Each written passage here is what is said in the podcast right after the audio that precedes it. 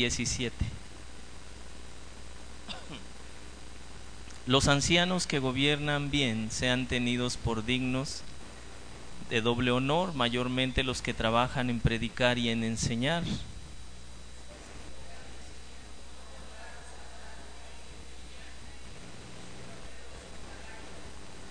Contra un anciano no admitas acusación, sino con dos o tres testigos.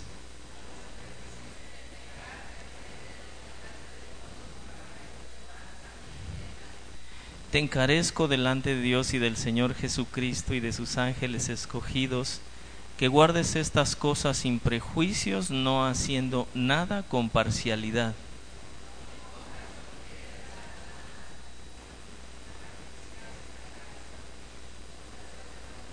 Ya no bebas agua, sino usa de un poco de vino por causa de tu estómago y de tus frecuentes enfermedades.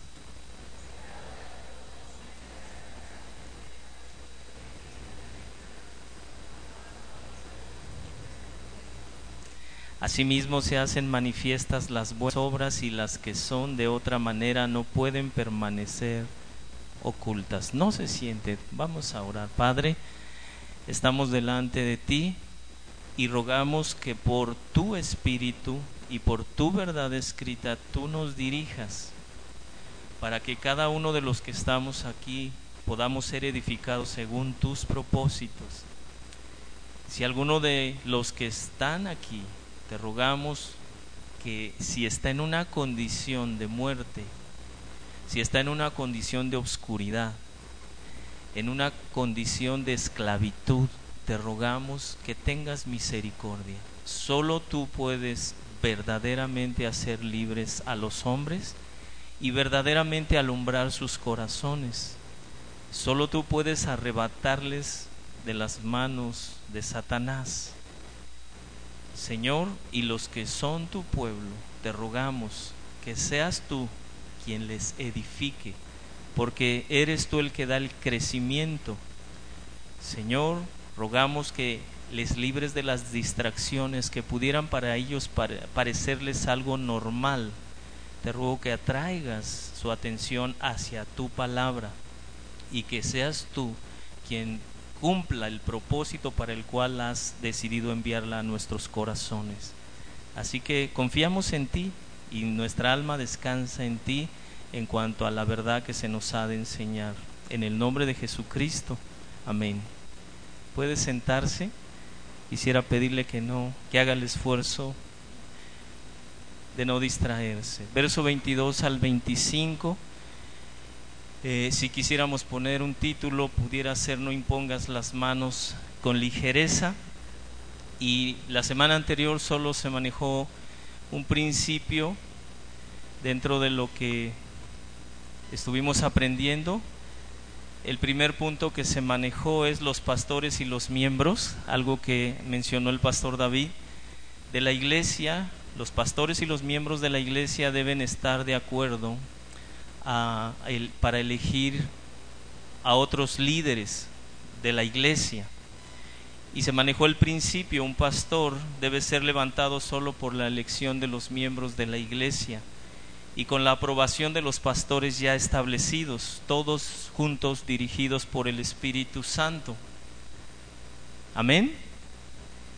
Y por las escrituras. Y en este principio, aprendíamos, presupone que como iglesia nos conozcamos y nos involucremos en el servicio unos con otros. De ahí que se hacen esfuerzos o se programan actividades donde nos conozcamos de cerca.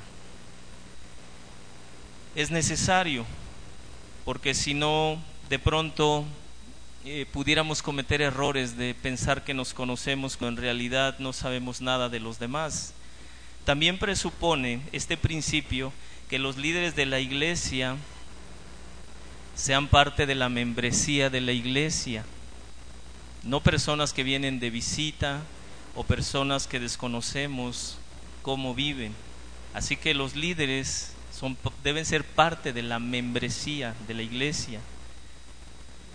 También presupone que existe una relación armoniosa entre los miembros y los pastores, los miembros que han de elegir a los nuevos líderes o a los candidatos y los pastores. Esto nos habla entonces de una relación de confianza entre pastores y los eh, integrantes de la iglesia, algo que hemos luchado eh, en los últimos años es hacerles ver que señores de la iglesia. Amén. El Señor se llama Jesucristo.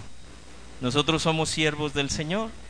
Así que tampoco nosotros podemos manipular la elección que ustedes hagan o decirle, hermano, eh, le recomiendo que ponga a tal persona. No, esa es una elección que usted debe con el Señor anotar en una hojita. Los miembros de la iglesia entonces deben confiar en el sano juicio de sus pastores en cuanto a las elecciones que se hagan al final. Ninguno, no importa quién sea el candidato, porque así dice la escritura, ninguno, me refiero al verso 22, dice no impongas las manos con ligereza sobre ninguno, no importa quién sea el candidato, por causa de un carácter no apropiado, cualquier cristiano altamente acapacitado debe ser descartado de toda posibilidad de ser levantado como pastor de la iglesia. Esto no debe causar división entre nosotros, sino más bien unidad. Juntos debemos clamar a Dios. Y todos necesitamos estar sujetos a la cabeza que es Jesucristo. Si somos parte del cuerpo de Cristo, debemos unirnos para hacer una elección imparcial, sin prejuicios, como hemos estado aprendiendo.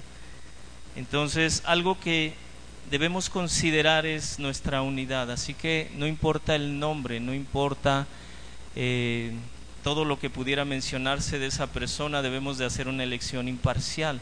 Las personas elegidas deben evidenciar los requisitos que hemos mencionado y que se acaba de mencionar en primera de Timoteo 3, eh, verso 2 al 7. O sea, es una realidad en cuanto al pastorado. Es necesario, dice el apóstol Pablo a Timoteo, que el obispo sea irreprensible, obispo el, el anciano, el pastor, y da una serie de características, marido de una sola mujer, sobrio, prudente, decoroso, hospedador, apto para enseñar, no dado al vino, no pendenciero, no codicioso de ganancias, deshonestas, amable, apacible, no avaro, que gobierne bien su casa, que tenga a sus hijos en sujeción con toda honestidad, porque si no sabe gobernar su casa, ¿cómo va a gobernar la casa de Dios?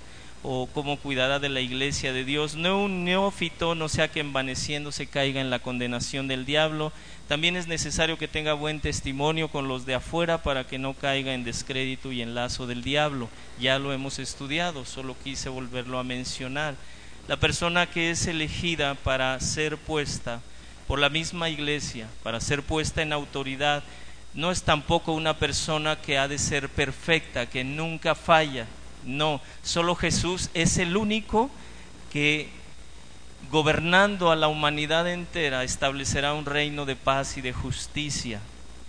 No estamos hablando de personas que son enteramente perfectas, pero sí que están caminando hacia la perfección.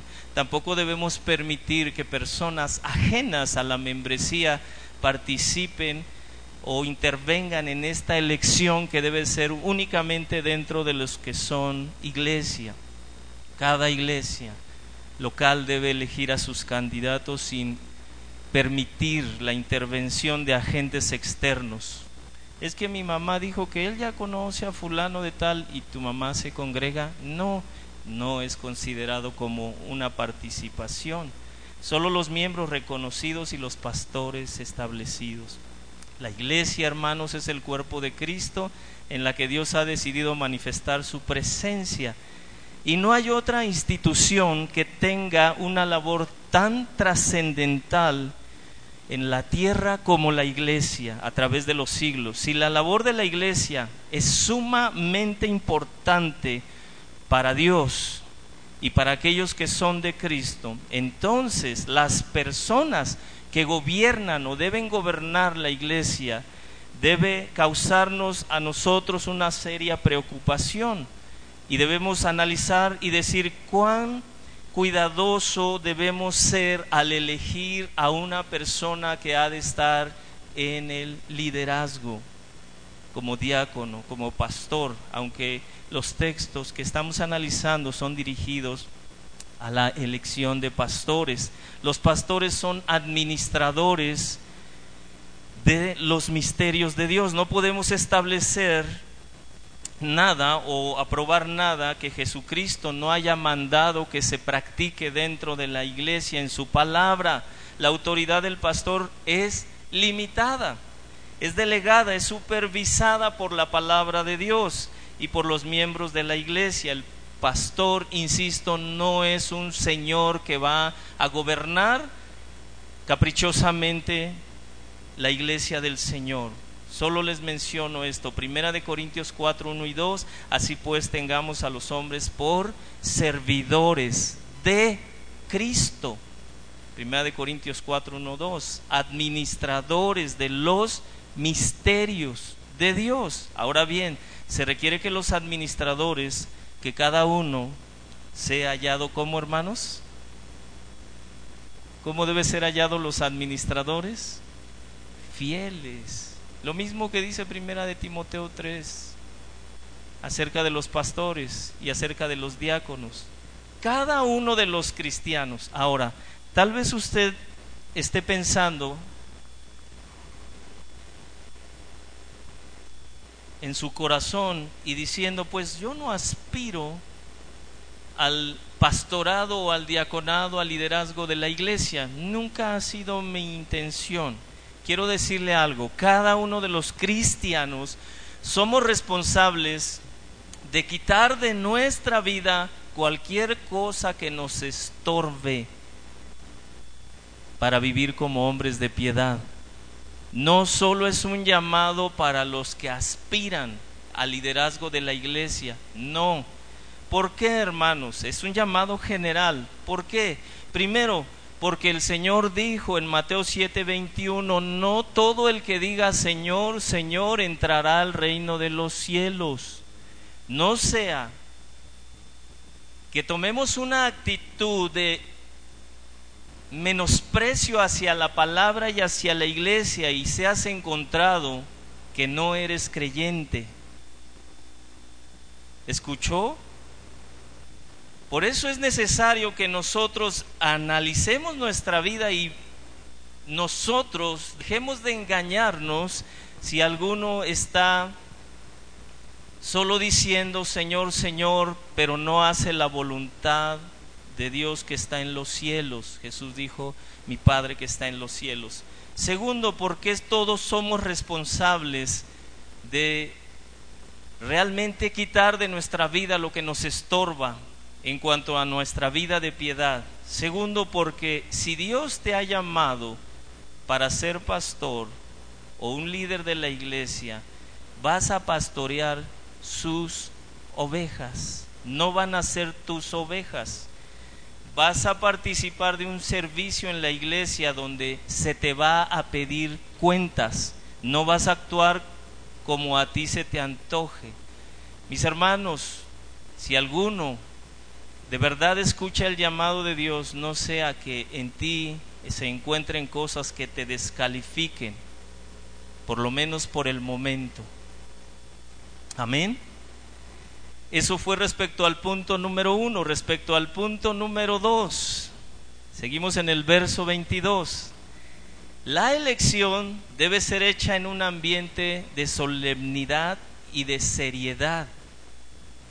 No es un juego, no, ahí está mi compadre, él es el bueno. No, no estamos jugando. Dios no está jugando a la iglesia. La elección debe ser hecha en un ambiente solemne, de seriedad una realidad que en nuestra nación de Latinoamérica, si no es que en toda Latinoamérica, hay muchos hombres que están sirviendo como pastores en alguna iglesia sin haber sido elegidos de esta manera que menciona Pablo a Timoteo.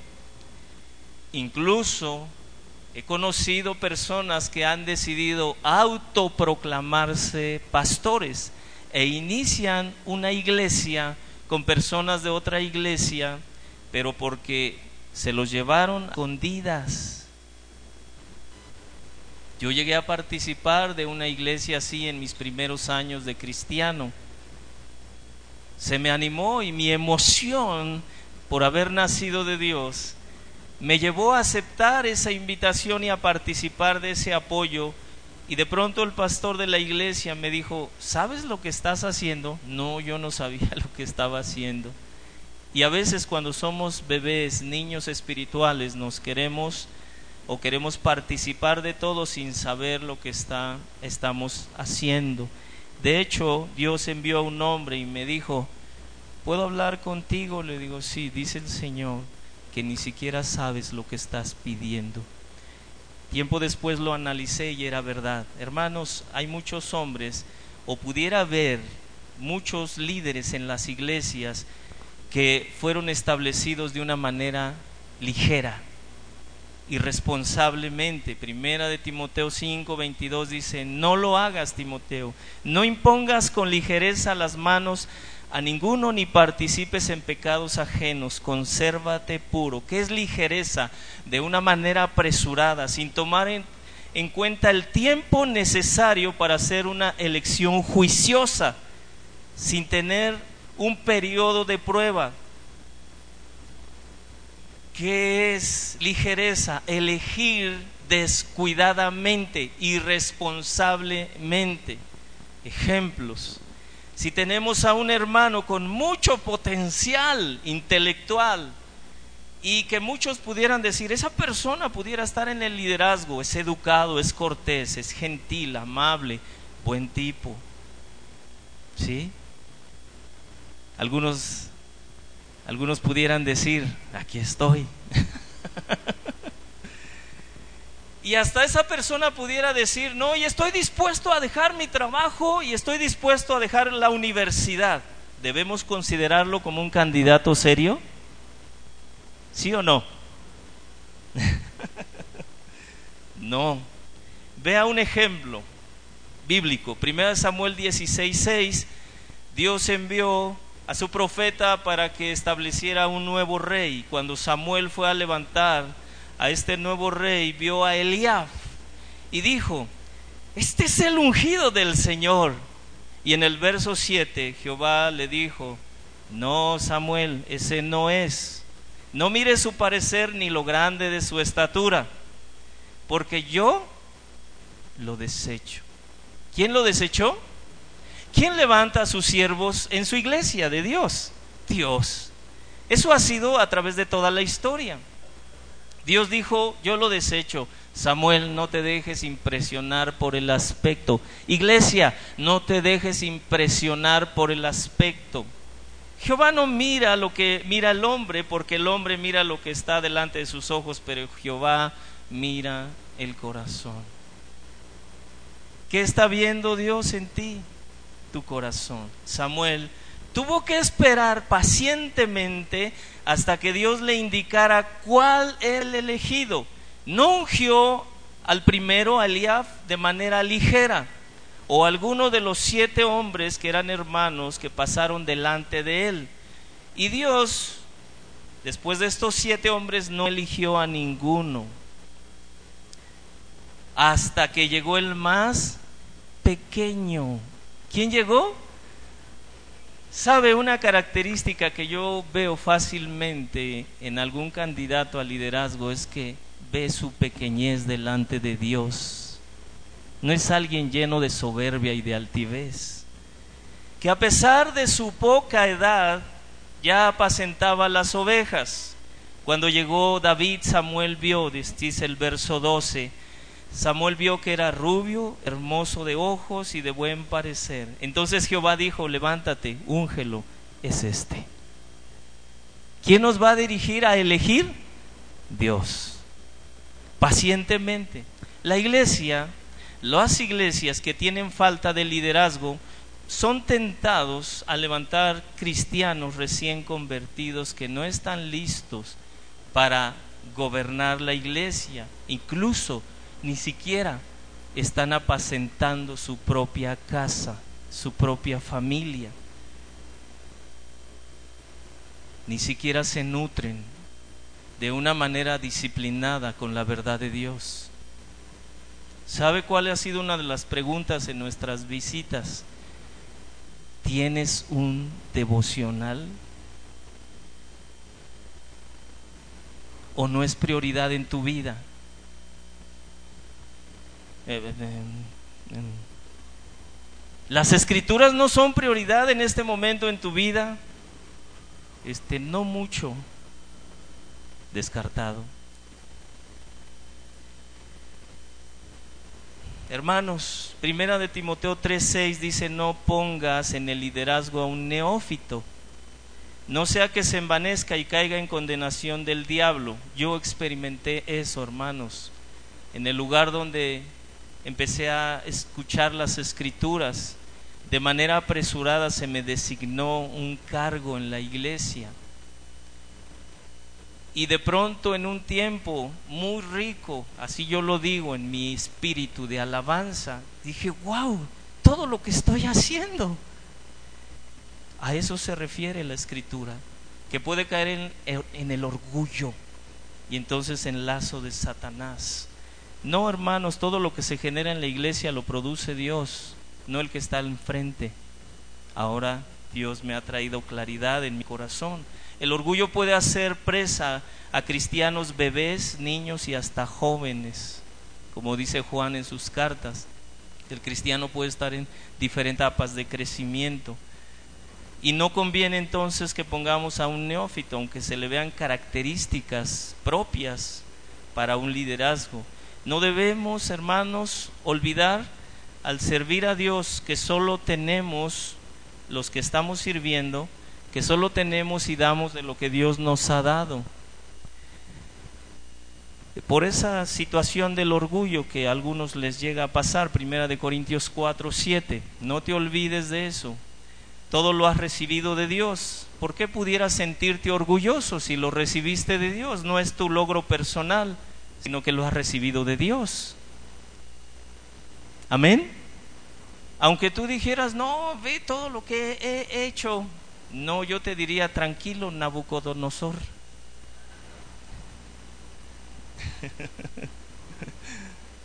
bueno, los que han leído esa historia de Daniel. Los ancianos deben salir de entre los hombres maduros en la fe, en la doctrina, como ser humano, que evidencian fruto de Dios, que sirven a su familia y a la iglesia Levantar a un neófito puede ser fatal para sí mismo, para su propia familia y para la iglesia. Pero está bien guapo, tiene los ojos azules como David, el rey. pues sus ojos azules no te van a edificar. ¿Sí? Ahora, otro ejemplo respecto a la elección en un ambiente de solemnidad y de seriedad. Hermano, y si tenemos hermano que tiene ya mucho tiempo en la iglesia y da evidencias que es maduro, lo reconoce como un buen candidato, pues con todo y eso, aunque sea de confianza, ese hermano debe ser examinado minuciosamente antes de ser llamado para servir como ministro. ¿Por qué? Porque el mandamiento de Dios es claro. No impongas las manos con ligereza a ninguno. No participes de pecados ajenos. Pablo le dice a Timoteo, si impones las manos con ligereza, ¿recuerdan que, de qué se trataba imponer las manos? ¿Quién lo recuerda?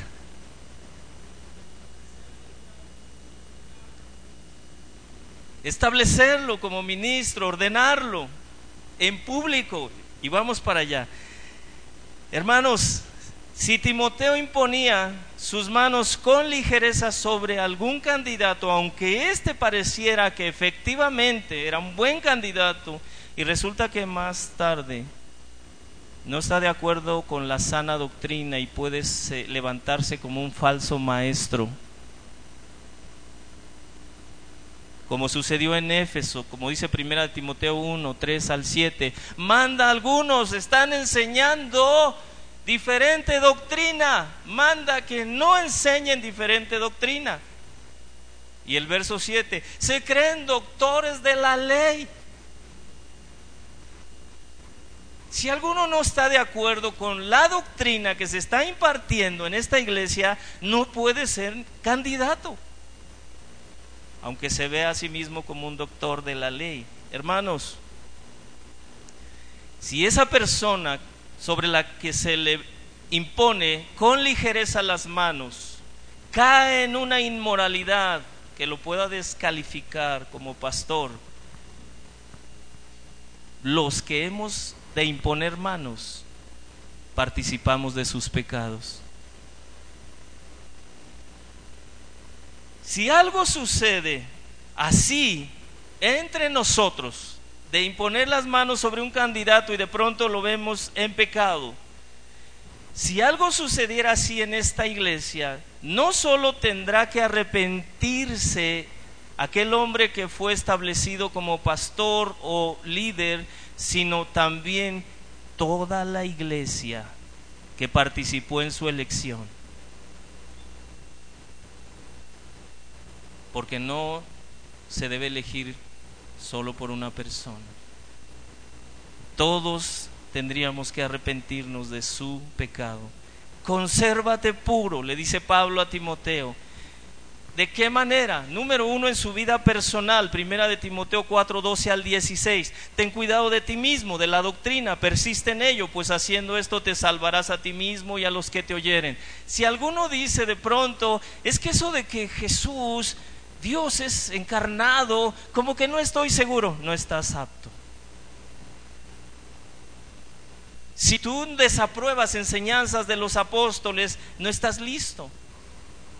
Es que los testigos de Jehová, hermano, dicen que Jesús no es Dios. Y tengo mis dudas, no estás listo. Que Dios te revele, así como le reveló a Pedro quién es Jesús. Ten cuidado de ti mismo, de la doctrina. Consérvate puro en cuanto a tu propia persona. Haciendo esto te salvarás a ti mismo y a los que te oyeren. El pastor es llamado por Dios para gobernar su iglesia, para predicar en su iglesia, enseñar la verdad escrita siendo ejemplo.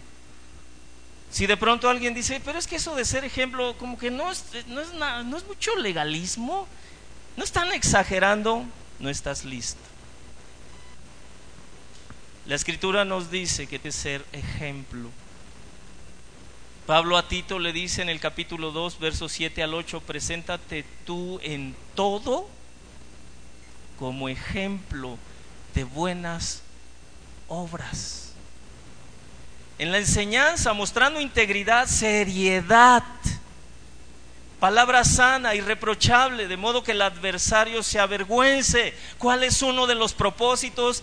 Que tú seas arraigado en la verdad. Que el mismo Satanás se avergüence. Porque estás arraigado en la verdad. Y no tenga nada malo que decir de vosotros. ¿Tendrá Satanás el día de hoy algo malo que decir de ti?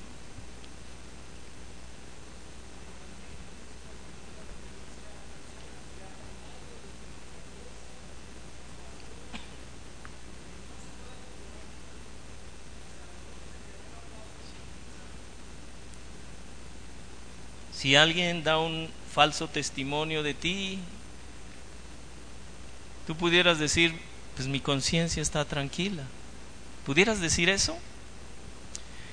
¿De qué manera debería conservarse puro en su vida ministerial, no solo en su vida personal? Cuidar de no levantar apresuradamente a algún líder por la necesidad que pudiera presentarse en la iglesia y establecer a un hermano descalificado o una hermana en alguna función de la iglesia sin que cumpla los requisitos que la escritura demanda sobre los pastores o diáconos. Incluso, hermanos, sobre un cristiano.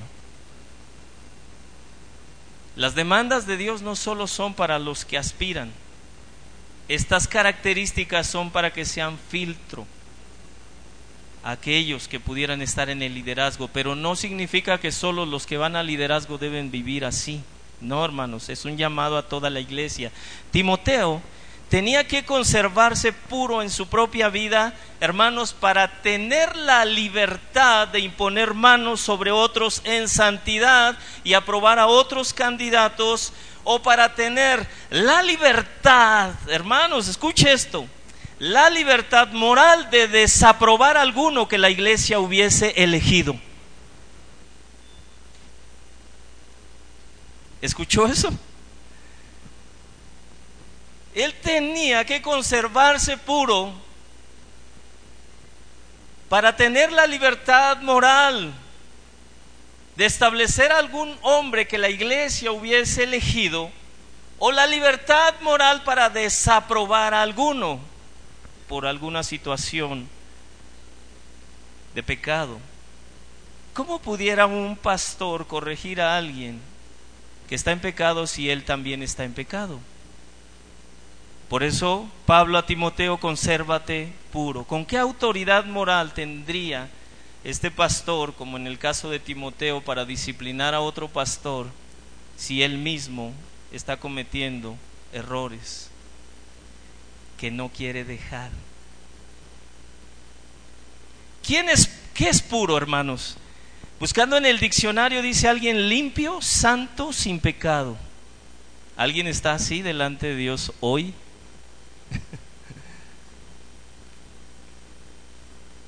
Nadie es perfecto, vuelvo a insistir. Pero podemos los creyentes crecer en nuestra limpieza, en nuestra santidad y en abandonar el pecado. Esa es una realidad. Todos los creyentes somos limpiados de nuestros pecados, no solo los que van al liderazgo. Todos estamos llamados a permanecer en la limpieza que Cristo ganó para nosotros en la cruz. Primera Timoteo 4, 12 al 16, ninguno tenga en poco tu juventud, Timoteo. Sé ejemplo de los creyentes en palabra, conducta, amor, espíritu, fe y pureza. Entre tanto voy, ocúpate de la lectura, pública, la exhortación, la enseñanza. No descuides el don que hay en ti, que te fue dado mediante la profecía, con la imposición de, de manos del presbiterio. Ocúpate de estas cosas, permanece en ellas para que tu aprovechamiento sea manifiesto a todos. Hermano, yo sería un buen candidato aunque nadie lo sabe. No, es imposible. Cuando tú eres un buen candidato, te puedo asegurar, muchos lo saben. Amén. Para que tu aprovechamiento sea manifiesto a todos. Ten cuidado de ti mismo y de la doctrina, persiste en ello. Haciendo esto te salvarás a ti mismo y a los que te oyeren. Tito 2, 11 al 15. 15 por la gracia de Dios. Hermanos, ¿podemos aspirar a esta pureza, a esta limpieza, a ser ejemplo? Sí, por la gracia de Dios, que se ha manifestado para salvación a todos los hombres, enseñando que renunciando. ¿Escuchó eso? ¿Usted está renunciando el día de hoy a la impiedad y a los deseos mundanos? Vivamos en este siglo sobria, justa y piadosamente, aguardando la esperanza bienaventurada y la manifestación gloriosa de nuestro gran Dios y Salvador Jesucristo, quien se dio a sí mismo por nosotros para redimirnos de toda iniquidad, no de algunas cosas, y purificar para sí a un pueblo propio, celoso de buenas obras.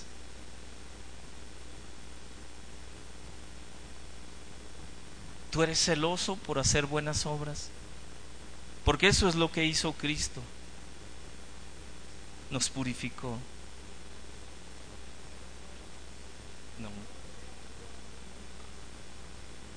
Exacto.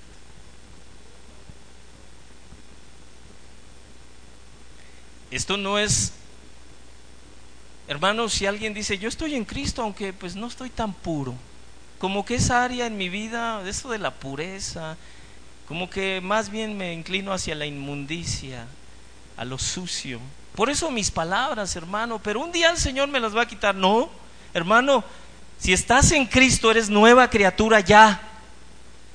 Y estás en un proceso de santificación. ¿Recuerdan el credo? Creo en el Espíritu Santo que me santifica. ¿O el Espíritu Santo es menos fuerte que tú si estás en Cristo? Es imposible. Es más fuerte que tú. Y te lleva a esa realidad de la pureza y la santidad. y te, te lleva a que seas celoso de buenas obras. Dice el verso 15, esto habla, exhorta y reprende con toda autoridad. Nadie te menosprecie. Primera de Corintios 6, 11. Esto eran algunos en cuanto a los pecados. Algunos, mas ya habéis sido qué, hermanos? ¿Ya habéis sido qué? El que está en Cristo. Porque de pronto vemos los cristianos equivocadamente la pureza como es que eso, es que eso no es para mí. ¿A qué te refieres? ¿Al cristianismo o a la pureza? Si estás en Cristo, es parte del paquete. Fuiste lavado. Ya habéis sido qué, hermanos? ¿Ya habéis sido qué? ya habéis sido justificados en el nombre del Señor Jesús y por el Espíritu de nuestro Dios. Oiga, es que algunas iglesias me, han enseñado, algunos lugares, que necesito un segundo encuentro con el Espíritu Santo para aspirar a ese nivel de santidad. No, no hermano, no se deje engañar.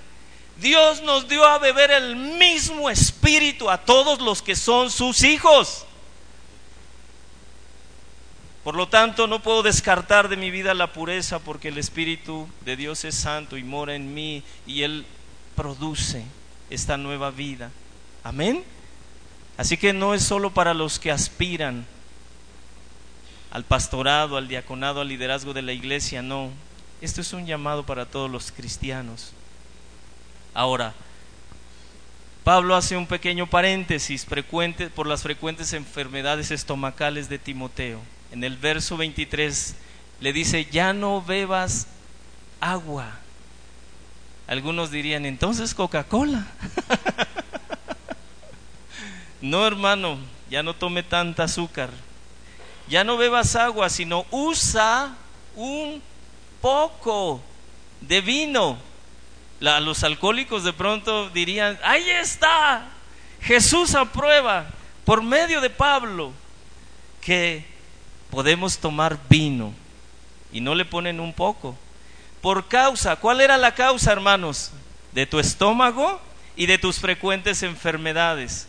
Parece que eh, Timoteo había decidido, tal vez pensando en lo que Pablo mismo le escribió en el capítulo 3, que los pastores no deberían ser dados al vino, o los diáconos al no mucho vino.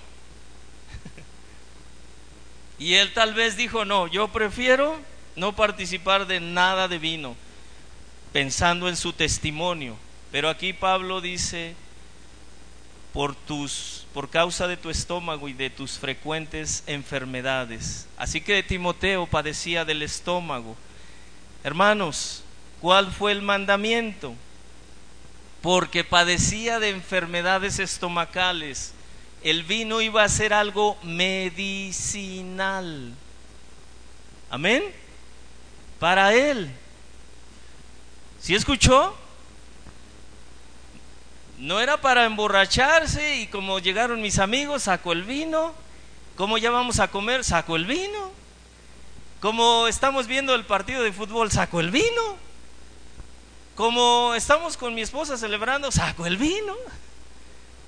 No, eso ya sería tal vez apuntando al alcoholismo. No, aquí le dijo, por tus enfermedades bebe un poco de vino como bebida medicinal, por tus constantes enfermedades. Incluso Hendrickson, William Hendrickson dice, con el fin de ayudar a Timoteo a vencer sus problemas estomacales y otros problemas colaterales que parece pudiesen haberle estado afectando con frecuencia, en forma grave a Timoteo, Pablo le aconseja que deje de ser un bebedor de agua en exclusiva. tenía que tomar un poco de vino, no mucho, como medicina, no como bebida. Amén. Pablo no dice a Timoteo, no te preocupes, ya declaré tu sanidad. Pablo no dijo a Timoteo, Timoteo, intestinos nuevos para ti. Por ahí yo escuché eso. O no le dijo, declara tu sanidad, Timoteo. No, le dijo, resuélvelo humanamente. Amén. ¿Sería pecado si alguien va al doctor? No, porque hay algunos dicen que es falta de fe.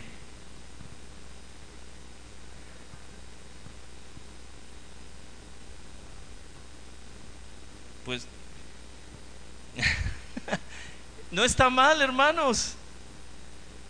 Aquí Timoteo tenía que arreglar su asunto de salud mediante una sustancia, de manera medicinal.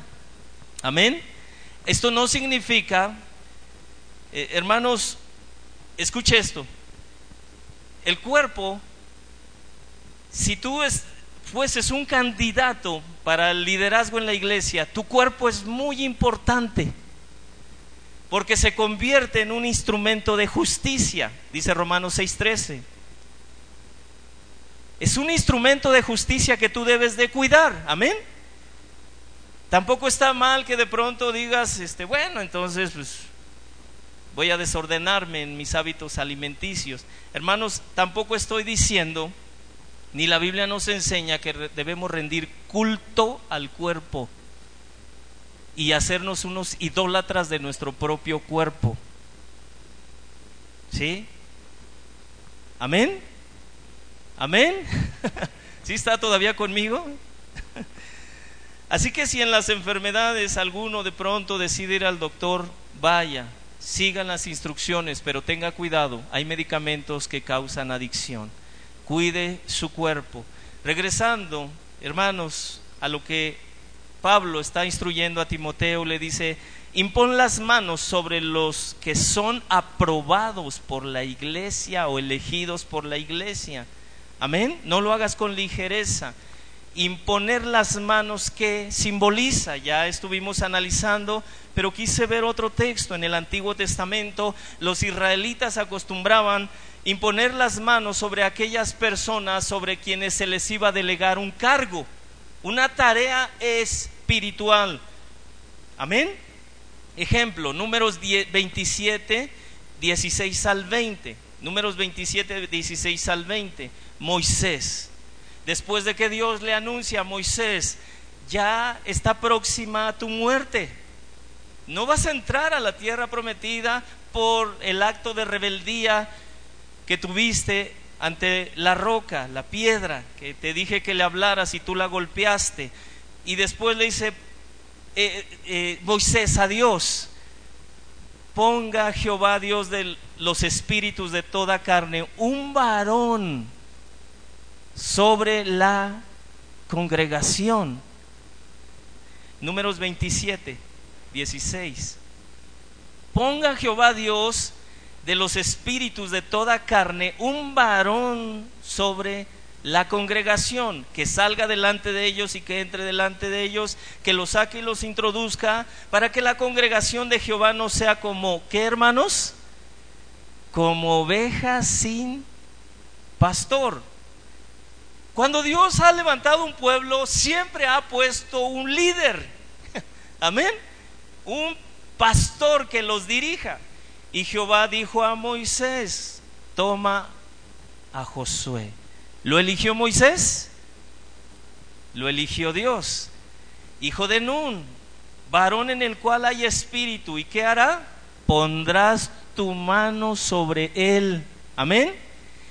Y lo harás delante del sacerdote Eleazar y delante de toda la congregación. Le darás el cargo en presencia de ellos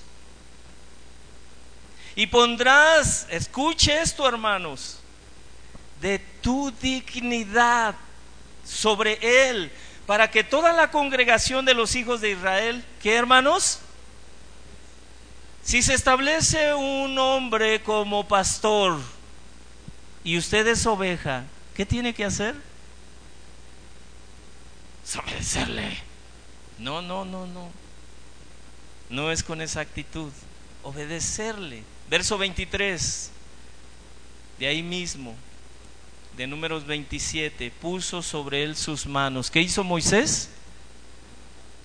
¿Y qué significaba al poner sobre él sus manos?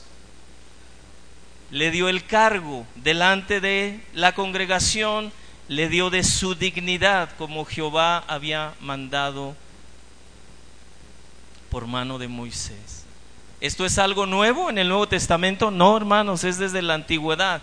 La primera iglesia, los pastores ya establecidos, aprobaban y aceptaban al candidato para el ministerio o servicio congregacional de la iglesia, también igual que en el Antiguo Testamento. La semana pasada vimos varios ejemplos, como Hechos 13, 2 al 3, donde ministrando estos al Señor y ayunando en, en la iglesia de Antioquía, dijo el Espíritu Santo, otra vez dijo el Espíritu Santo, igual que en el Antiguo Testamento, apartadme a Bernabé y a Saulo para la obra que yo los he llamado, yo ya los llamé, ustedes solo van a certificar el llamado que yo ya hice, habiendo ayunado y orado, ¿qué tiene que hacer la iglesia? ¿Qué tiene que hacer? Ayunar, dígalo sonriendo, ayunar hermano, orar le impusieron las manos y los despidieron. Otro ejemplo que se mencionó fue Hechos 6.6. También, cuando eligieron a los diáconos, los presentaron a los apóstoles, les impusieron las manos. ¿Qué les estaban delegando? El cargo delante de toda la congregación. Y otro, primera de Timoteo 4:14, no descuides el don que hay en ti, que te fue dado mediante la profecía con la imposición de las manos del presbiterio. Pablo no eligió a Timoteo de manera antojadiza o porque era alguien a quien él apreciaba. No, no. ¿Lo eligieron quiénes? El presbiterio, el grupo de ancianos. Esta ceremonia, hermanos, es útil y necesaria, tanto para la iglesia como para el candidato. ¿Escuchó eso? Tiene una utilidad para la iglesia y para el candidato que está enfrente. ¿Por qué? Cuando la congregación ve a un hombre que ha sido elegido por la iglesia y por los pastores, después de tomar en cuenta los mandamientos de Dios antes de aprobarle, la conciencia de la iglesia es impactada porque se está buscando hacer la voluntad de Dios en unidad con los miembros y los pastores y confirmar el llamado de un siervo que Dios va a establecer. Delante de todo el pueblo se le está invistiendo de autoridad. Ese hombre elegido, hermanos, está recibiendo, escuche por favor, un cargo del cielo en favor de la iglesia. ¿Sí me escuchó? No para ruina de la iglesia, no, para edificación de la iglesia. Amén. El, el, hermano elegido para este servicio es investido públicamente y también su conciencia de este hermano es impactada porque se confirma lo que ya está viviendo. No se nombra a alguien no se le da un cargo para que empiece a vivir en santidad o para que empiece a vivir en el servicio a los hermanos. No, es alguien que ya está sirviendo. ¿Sí escuchó? Es alguien que ya se alimenta, se nutre en su propio hogar con la santa palabra de Dios. Tiene hambre de la presencia de Dios, adora a Dios en casa ve una necesidad y es movido por el Espíritu a hacer una buena obra, a ayudar. ¿Qué se hace en esa ceremonia? Solo se confirma lo que ya está haciendo. No es para que empiece a hacer lo que es correcto delante de los ojos de Dios. ¿Cuándo vamos a empezar a servir nuestros hogares, varones? Varones casados. ¿Cuándo vas a empezar a ministrar a tus hijos, a criarlos? En amonestación, en la disciplina del Señor. Solo se va a certificar lo que ya estás haciendo y teniendo una vida de piedad. No es para que empieces. No, no se llama a alguien al liderazgo para que empiece a tener vida de piedad. No, es porque ya tiene esa vida de piedad. Continúe y siga creciendo. Así que nuestras conciencias, tanto de la iglesia como de nosotros, es impactada. El punto número tres, esta elección, ¿cuál fue el dos? ¿Alguien lo recuerda?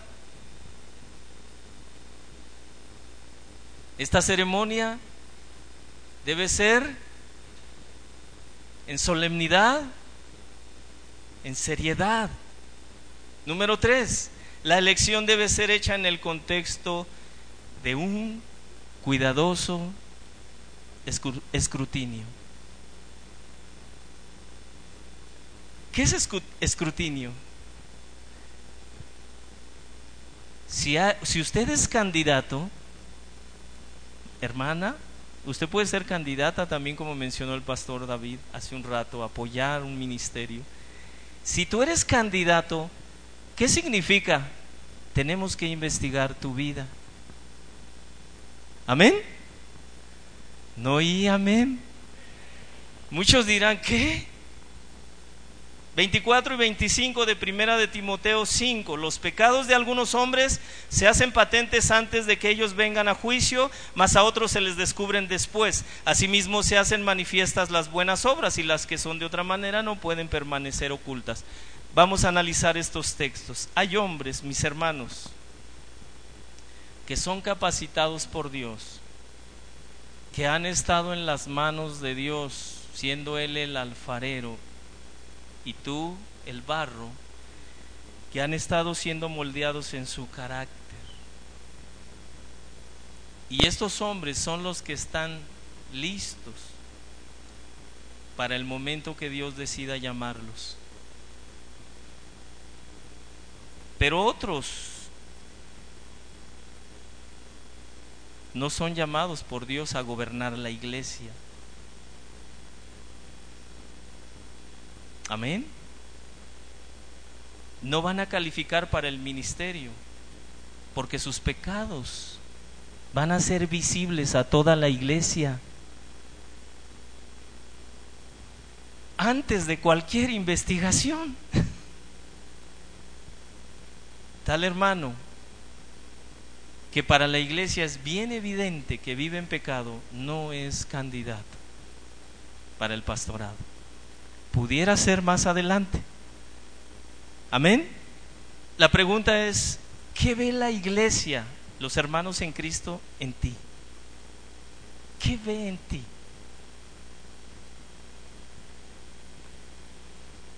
¿Cómo se hacen patentes sus pecados? Sus pecados se hacen evidentes de algunos hombres porque no tienen crecimiento espiritual. Siguen haciendo rabietas tipo chavo del ocho, tipo chilindrina. Siguen manifestando obras de la carne y hasta se les ve que les gusta. Siguen manifestando una falta de compromiso con la iglesia con su propia familia. Hermano, ore por su mujer, ame a su mujer. Es que si usted la conociera. Hermana, sométase a su marido. ¿A este? Y usted evidencia que usted no está listo, lista. Y todos los hermanos tarde o temprano observan sus fallas, sus errores. Así que a muchos se les hace manifiesto sus pecados sin llegar a ninguna investigación. Mas a otros, después de una investigación, se les descubren pecados ocultos. Hay hombres en las iglesias que parecen ser idóneos para el pastorado, pero antes de enfrentar un proceso de investigación de parte de la iglesia y de los pastores, ¿cómo es esta investigación? Los pastores le preguntamos a su ¿A quién, hermanas? A su esposa. Oye, he visto a tu esposo que está creciendo. Ay, usted no lo ha visto. Entonces ahí viene la investigación. Los hermanos a los que sirve, oye, ¿qué opinas de esta persona que te está ministrando en el mentoreo? Mm, hermano. O puede decir lo contrario, gracias a Dios por su vida. Amén. Pero a algunos se les descubrirá pecados después de esa investigación. ¿Cómo está tu responsabilidad, tu comportamiento? ¿Cuánto tiempo inviertes en tu familia antes que en cualquier actividad de entretenimiento? Porque escúcheme, yo era muy adicto al fútbol, eh, jugarlo y verlo. Y no me daba cuenta que no veía uno, sino que terminaba uno y decía, ahí viene el otro. Y de pronto, ¿cuánto tiempo dura un fútbol, un partido? Dos horas, y hicieran dos, cuatro horas, y luego en la tarde, no, pues ya viene el americano. Esa era mi vida, idólatra.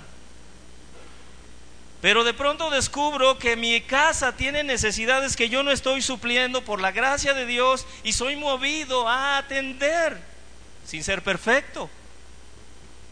Si hay alguien que no atiende ni a su propia casa, después de esa investigación,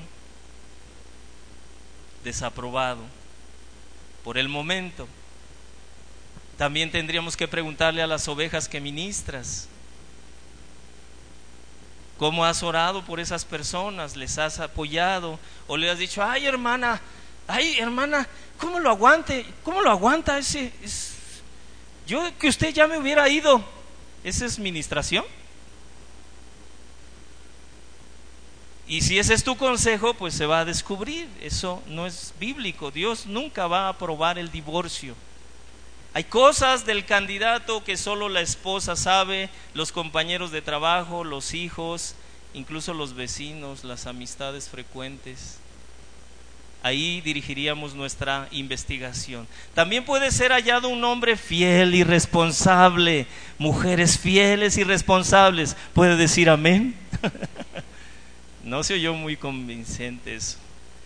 También puede ser hallado después de esta investigación, pero hermanos, como dice primera de Timoteo 3:10, primero hay que probarlos antes de establecerlos como pastores. Si el candidato vive ocupado en las cosas del Espíritu, dice Romanos 8:6, participa de las oraciones, del servicio, de las enseñanzas, anda en las buenas obras que Dios preparó de antemano para que anduviésemos en ellas, dice Efesios 2:10.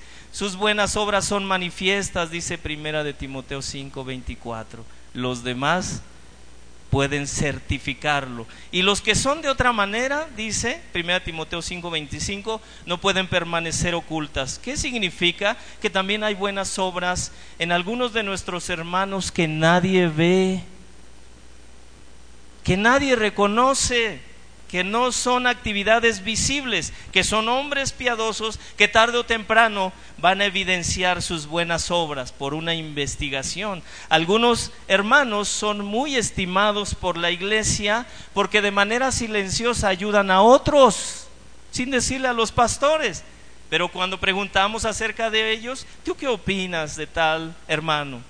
Y te dan referencias. En ese sentido es que se descubren muchas también buenas obras ocultas. Otros hermanos participan en un servicio que es muy visible y que todos podemos ver, pero eso es delante de la congregación. Pero hay que preguntar cómo es su vida privada. Si está sirviendo a Dios fielmente, hermano, Dios se encarga de hacer evidentes tus obras de servicio, tus buenas obras. Tal vez no te hemos visto, porque tu servicio es secreto, no te preocupes, hermano, tarde o temprano van a salir a la luz tu servicio a la iglesia. Pero Dios, hermanos, es importante para Dios todo lo que hacemos en la iglesia. Amén. Entre nosotros como iglesia local, como hace un rato hablábamos de la alabanza, de la adoración. Para Dios es importante si tú estás poniendo atención. Para Dios es importante la actitud de tu corazón todo lo que estás haciendo en el, en el servicio en la iglesia. Si estás sirviendo a Dios fielmente, hermanos, tu servicio va a ser evidente. Somos, hermanos, escuche esto, la iglesia del Dios viviente, columna y baluarte de la verdad. ¿No dice así? Primera de Timoteo 3:15. Columna y baluarte de la verdad. Es Dios quien establece la forma correcta que debemos de funcionar como iglesia y esto debe ser evidente porque predicamos la verdad, debemos establecernos en la verdad. Si la iglesia es columna y baluarte de la verdad, debe ser gobernada por hombres que sean establecidos en la verdad, que vivan en la verdad, que hablen la verdad, que anden en la verdad, que permanezcan en la verdad, como dice Juan en sus cartas. ¿Por qué, hermanos? Porque Dios ha decidido manifestar su gloria en medio de su pueblo. Amén. Efesios 3:21, a Él sea la gloria en la iglesia. Amén en Cristo Jesús. Nosotros nos reunimos para darle gloria a Dios a través de nuestro servicio. Amén. Y si tú estás participando de ese servicio, tus buenas obras se van a hacer evidentes. Dios, hermanos, nos manda que tengamos cuidado de todos los asuntos de la iglesia porque estamos en el santuario del Dios viviente. Dios establece a los líderes de su iglesia, pero estos deben pasar por filtros, requisitos por la elección de la misma iglesia y la aprobación de los pastores ya establecidos mediante la imposición de manos. La iglesia, hermanos, debe elegir a sus pastores. Amén. Ahora la pregunta es, ¿a quién elegirías tú? ¿Hay alguien en tu mente? Póngase de pie. Por favor. No se distraigan, reflexionemos un poquito.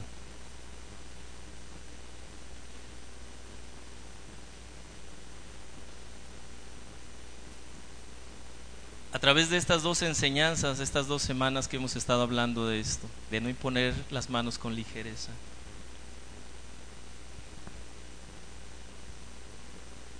¿Hay alguien en tu mente respecto a decir, ese hombre, esa mujer, sería parte?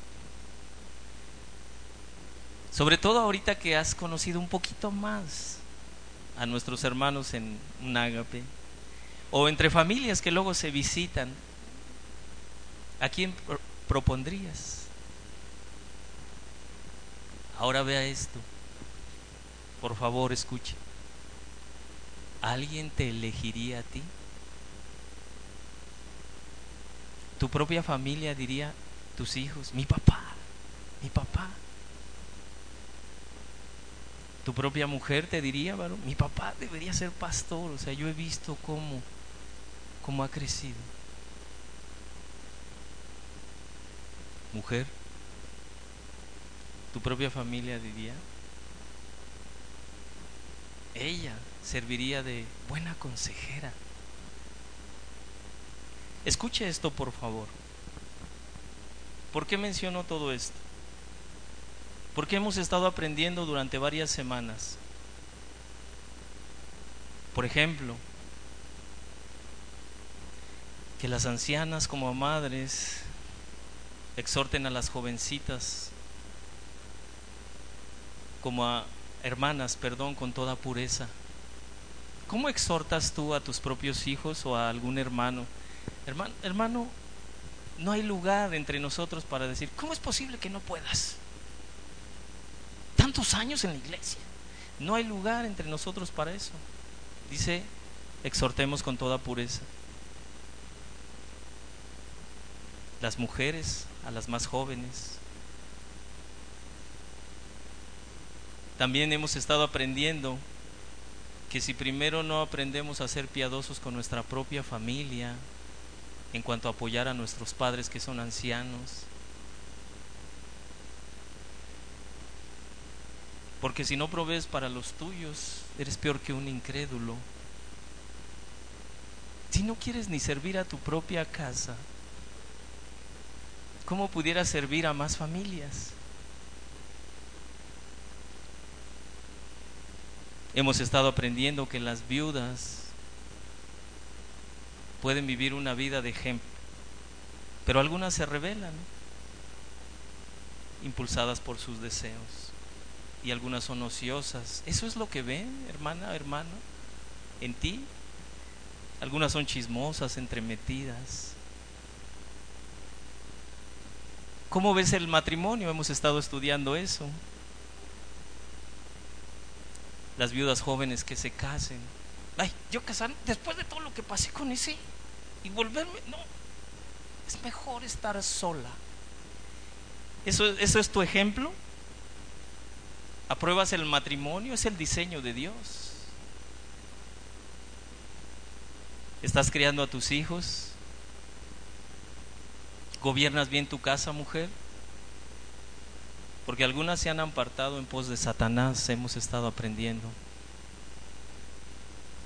Los ancianos, ¿estás admitiendo el chisme contra un anciano sin ser testigo? Y todo eso hemos estado aprendiendo, hermanos. Dice Pablo a Timoteo, te encarezco delante de Dios y del Señor Jesucristo y sus ángeles escogidos. Sí.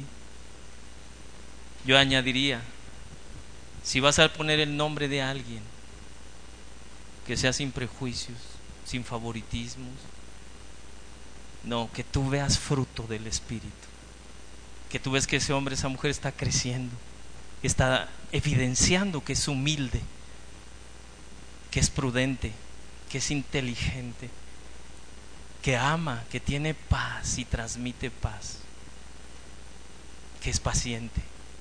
Sí, que de pronto pierde el control y, perdón, perdón, me equivoqué, una disculpa, no debo actuar así. Gloria a Dios por esas hermanas y esos hermanos. Tus niños nos podrían decir, aunque por participar del área de niños, hermanos, varios de ustedes yo ya los conozco en cuanto a su trato con sus niños. Porque ellos de pronto pues hablan y nos dicen qué usted hace como padre.